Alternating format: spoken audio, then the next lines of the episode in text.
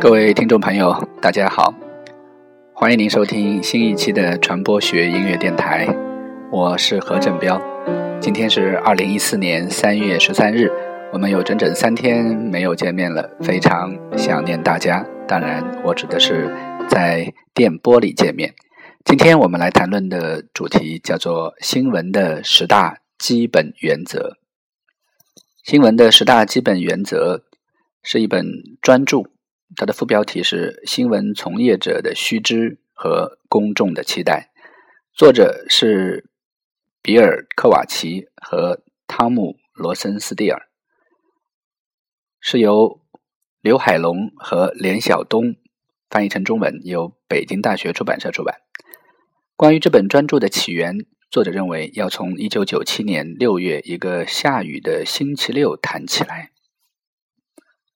那天，二十五位新闻工作者在哈佛教工俱乐部聚集一堂，在长条桌边围坐着国内几家顶尖报纸的编辑，一些在电视和广播里家喻户晓的名人，几位一流的新闻教育工作者，还有一些全国知名的作家。他们之所以坐到一起，原因是大家认为自己的行业出了问题。他们觉得同行的工作与他们心中理想的新闻事业已经相去甚远。他们担心当前的新闻从业不仅没有为大多数公众的利益服务，相反，他们所从事的职业可能正在损害公众利益。一个背景的资料是，公众对新闻工作者的不信任感与日。俱增，甚至还会憎恨他们。到一九九九年，只有百分之二十一的美国人认为新闻媒体关心民众，比起一九八七年的百分之四十一大幅下降。只有百分之五十八的人对新闻界的监督角色表示尊重。这一数字和一九八五年的百分之六十七相比，也下跌许多。只有不到一半的人，也就是百分之四十五的受访者认为新闻界捍卫了民主。一九八五年的这个数字要高出十个百分点。到二零零五年，某些统计数字也有了小幅的上升。百分之二十八的美国人认为新闻媒体关心民众。和以往不同的是，过去。大多数的新闻工作者都会对这种公众的判断表示不同的意见，但是《费城问讯报》的编辑麦克斯韦尔金说：“在新闻编辑部里，我们不再谈论新闻事业本身，我们正在忍受商业压力和职业标准互相冲突的煎熬。”另一位编辑也同意他的说法：“新闻正变成娱乐和娱乐化的新闻。”新闻工作者的奖金越来越与公司的利润挂钩，而不是工作质量。最后，已故的哥伦比亚大学教授詹姆斯·凯瑞做出了后来被很多人认为具有总结意义的发言。他说：“问题在于，你们眼中的新闻事业正消失在更大的传播的世界里。你们期待的是，在这个更大的世界中复兴新闻事业。”如果你看过在这一段话之后近二十年、十五六年的一部美剧，叫做《新闻编辑史》的话，你会知道，在那部美剧里，他们所遭遇的一切，在一九九七年就都已经预言了。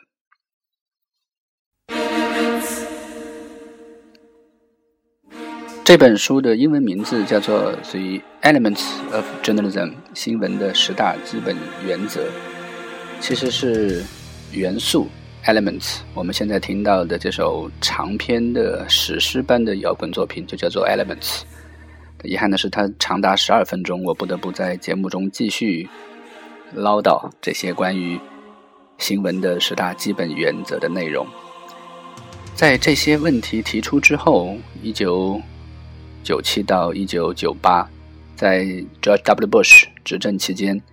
总统及其高级助理们只是把新闻媒体看作一个追求自己议题的利益集团。这一届政府在制作官方媒体内容方面比克林顿或前一届布什政府走得更远。他们向地方电视台发布具有误导性的新闻通稿，他付钱给一家公司，让他们把美国军方制作的具有强烈倾向的新闻节目在伊拉克的媒体上播出。政府付钱给美国的专栏作家，让他们撰写支持政府教育和婚姻政策的材料。他还企图给泄露政府信息的人治罪。当媒体揭露了未经法律授权窃听国内通信的事件和在海外建立秘密监狱的问题后，政府对媒体进行了调查。这一切似乎预言着斯诺金的出现。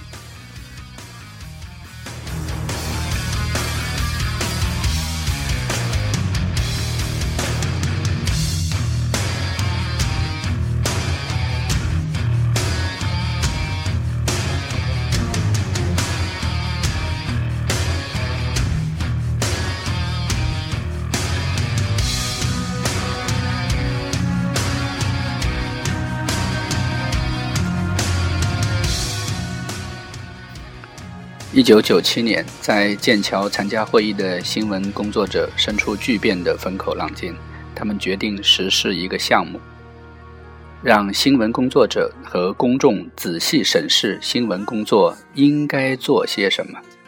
我们要回答两个问题：如果新闻人认为新闻不同于其他传播方式，那么这两者的区别是什么？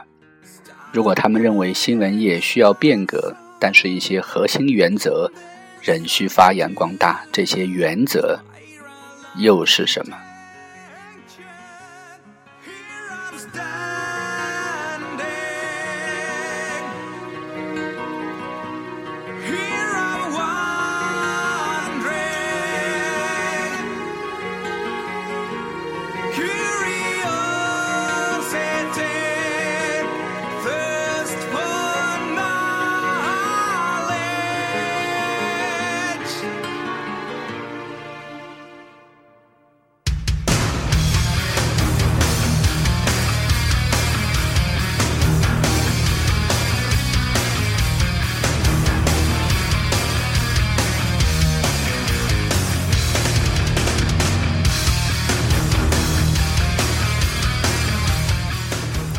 在接下来的两年时间里，这个现在自称为热心新闻工作者委员会 （Committee of Concerned Journalists，简称 CCJ） 的组织，开始了一次关于新闻报道及其职责的调查。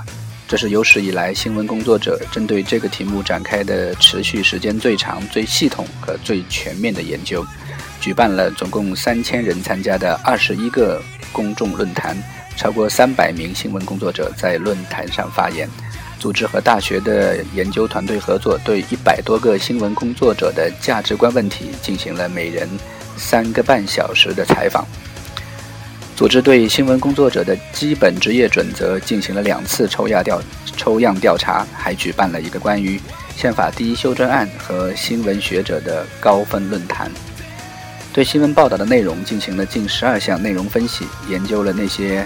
知名新闻记者的经历，并走遍全国培训新闻编辑部的工作人员。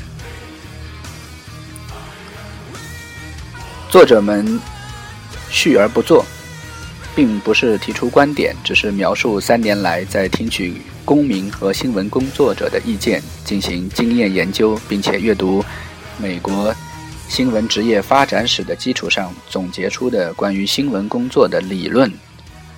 和文化，虽然很少有人研究过或清晰地表达过这些理论，但是社会期待新闻工作者实践这一理论，也期待公民了解这些基本原则。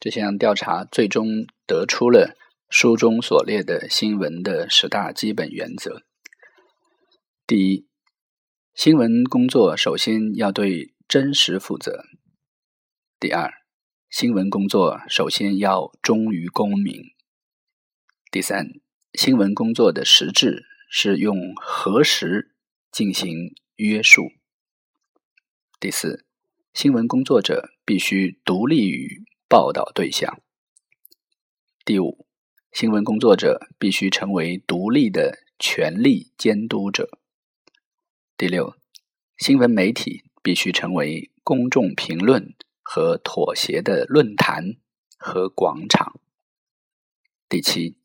新闻工作者必须让重大事件变得有趣，并且与受众息息相关。第八，新闻工作者应该使新闻全面均衡。第九，新闻工作者有责任按良心行事。第十，公民对新闻也享有权利和承担义务。新闻工作的首要目标是为公民提供自由和自治所需的信息。我们现在听到的是我很喜欢的一位钢琴家，叫 George Gershwin 所带来的。对不起，George Winston，George Gershwin 早就已经去世了，而且是 Paris American 的作者啊。呃，George Winston 的这一首 Elements 元素。在这本专著中被称为是原则。刚才我们谈到的是新闻工作的首要目标是为公民提供自由和自治所需的信息，甚至是那些不愿意被列为新闻工作者的网络工作者也提出了相似的目标。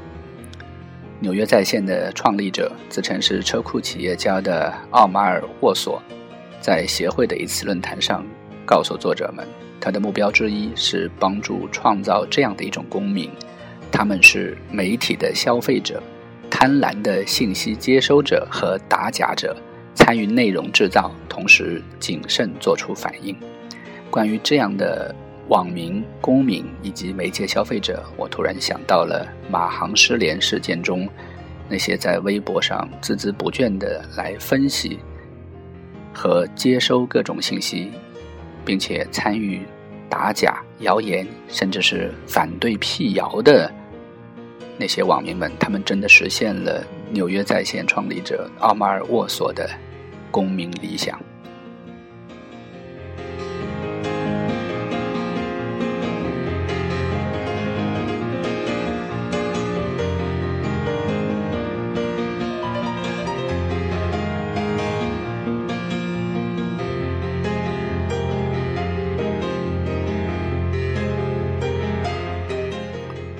本书的第二章的题目叫“真实”，首要且最令人困惑的原则。我们会发现，在十大原则中，没有过去经常提到的公正性，甚至没有经常提到的平衡性。最令人瞩目的是。客观性都没有再被提出来，我觉得这的确是整个九十年代新闻传播学最重要的进步之一，因为所有的业界和学界的精英们都得到了一致的共识，就是客观性是被随意剪裁的，客观性本身成为他自己最大的问题，因为客观性概念。本身就是一个主观概念，新闻传播不可能摆脱记者、编辑的主观意识而成为所谓的客观的产业，所以追求客观性已经被从十大原则中剔除出去了。那么，相对真实性就是最为重要的，而且是第一条原则。新闻工作者首先要对真实负责。那么，真实又是什么呢？在这次的。马航失联事件中，我提出的观点就是：过去真实性是一个新闻编辑部的工作，现在真实性的工作成为一个由读者来参与的全民性的工作。这一方面是由马航失联的特殊原因，也就是信息发布方的含糊不清和相对滞后；但是同时还有一个原因，就是公众获得信息的速度已经不低于媒体获得信息的速度，不低于编辑从记者那里获得信息的速度。可能有两种走向：一种是不允许记者在公开发表他们给编辑同时或者之前的信息，而是要之后；另一方面，可能更令我觉得积极的进步就是公民编辑的诞生，他们会。从事相当一部分无法在新闻编辑室里所完成的工作。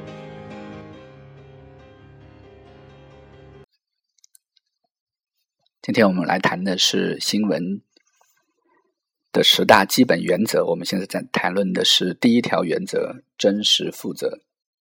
如果我们把真实性放在新闻工作所存在的更大的社会环境中的话，这个问题可能会变得清晰起来。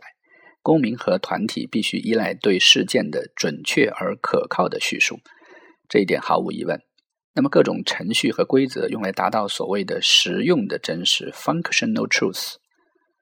根据事实，警察搜查、逮捕疑犯，法官作出判决，陪审团裁定被告是否有罪。在事实的基础上，人们制定产业科税和立法。所有这些真实甚至科学规律均处于不断的修正之中，但是我们同时又在遵循着他们，因为我们离不开他们，也因为他们确实起到了作用。这就是新闻所追求的真实，一种操作性的或实用的真实。这种真实绝不是绝对的或者哲学意义上的真实，它也不是像化学方程式那样的真实。新闻工作能够而且必须追求那些我们在日常生活中能够使用的真实。《纽约时报》第一副主编比尔·凯勒在委员会的一次论坛上说道：“我们期待陪审团做出公平的裁决，老师传授诚实的知识，历史学家写出不偏不倚的历史，科学家进行不带偏见的研究。我们认为这些都是天经地义的。”那为什么我们要降低新闻工作者的目标呢？不论真实的客观性是否可能实现，我不认为这应是我们现在这次会议的真正议题。我们努力报道，力求尽可能多的向读者提供足够的信息，帮助他们进行决策。这就是我们的终极理想。仅仅。建立在准确基础上的新闻，并不能满足新闻界和读者公众对媒体的需求。首先，仅仅做到准确无误，这本身就可能造成某种扭曲。譬如我们前面所谈到的哈钦斯委员会，他们对于发表这些事实正确但本质虚假的内容所导致的危险提出了警告。仅仅真实的报道事实已经不够。目前更有必要的报道事实中的真实，report the truth about the fact。在最初的报道中，单个记者或许无法超越表面准确的层面，但是在第一篇报道的基础上，还会出现第二篇报道。消息源会对第一篇报道中错误的和疏漏的事实进行补充，然后还会有第三篇报道，以此类推。每一个新的层次都会加入不同的背景材料，对于重要而复杂的报道，还会有社社论跟进。同时，在谈话节目、言论版进行深入报道和讨论，博客和其他互联网的意见也会加入进来。整个公共的和私人的讨论都会成为追寻真相的一部分。最近几天，全国人民包括。全世界的眼光都落在那架失去联系的飞机上。我最想说的话就是“回来，请回来吧。”在选择《回来》这首主题的时候，我没有选择指南针那首摇滚作品。我们听到的是韩红带来的《回来》。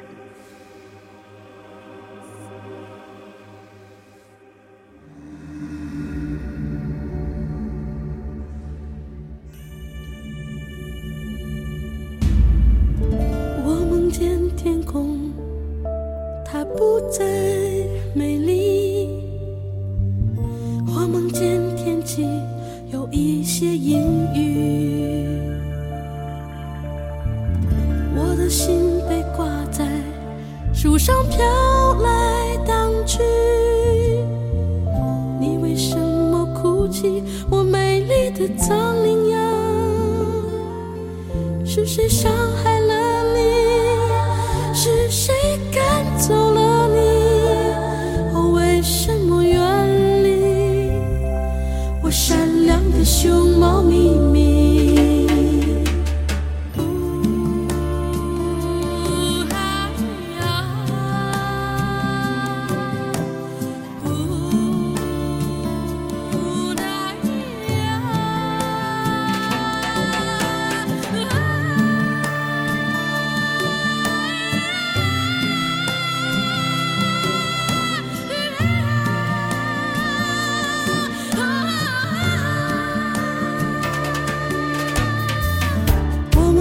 彩虹，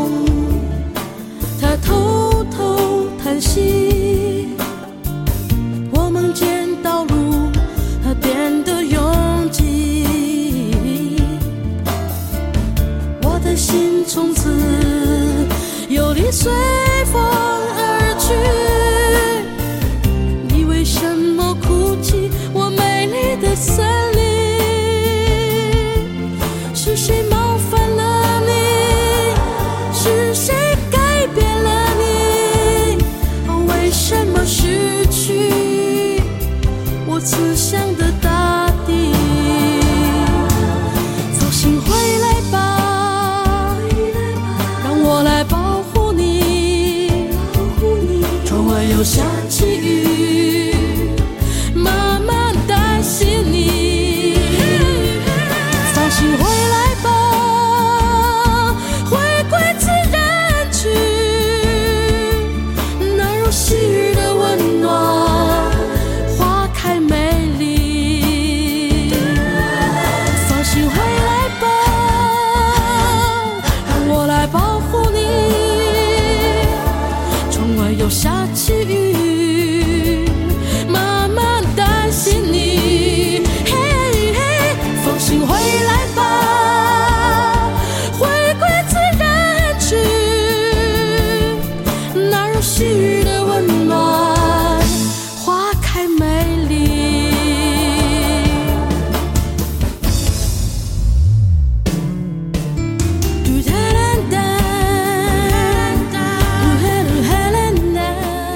打动我的一句歌词是“妈妈在担心你”。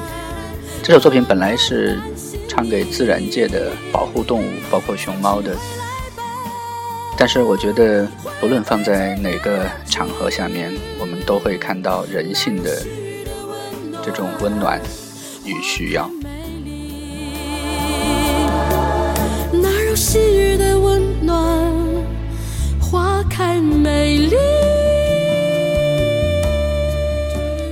今天我们来谈的是新闻的十大基本原则。我在前面谈到过，客观性被从其中给删除了，强调的是新闻工作的第三项原则，叫做新闻工作的实质是用核实进行约束。核实就是反复的确认，这里面就包括了对客观性的一种升级。媒体的责任是要不断的来确认和核对信源所提供的信息。这里面谈到的是断言的新闻还是核实的新闻？学者们在反复的提醒新闻从业人员和新闻传播的学习者，不要过分的依赖官方的信息。媒体要做的是去确认和核实这些报道。一些科学报道的理性规则有下列五条：第一，不得随意添加不存在的东西；第二，不得欺骗受众。第三，尽可能的使你的方法和动机透明公开；第四，依赖你自己的报道；第五，谦虚谨慎。关于不得误导信源里面谈到的是透明原则的推论，要获得的信息对公众的利益必须非常重要，以至于它使欺骗具有合理性，那么就需要进行检验与核实。除非新闻工作者没有其他方法获得新闻，否则不能使用化妆采访。无论如何，只要新闻工作者通过误导信源的方式获得信息，就必须让受众知晓这一点，并且解释为什么做，这也是在我国存在一定争议的所谓暗访所存在的问题。其实我很长一段时间都是支持并且站在暗访这一边的。我认为形成暗访的主要原因不在记者这一边，而在于信息不够透明和公开。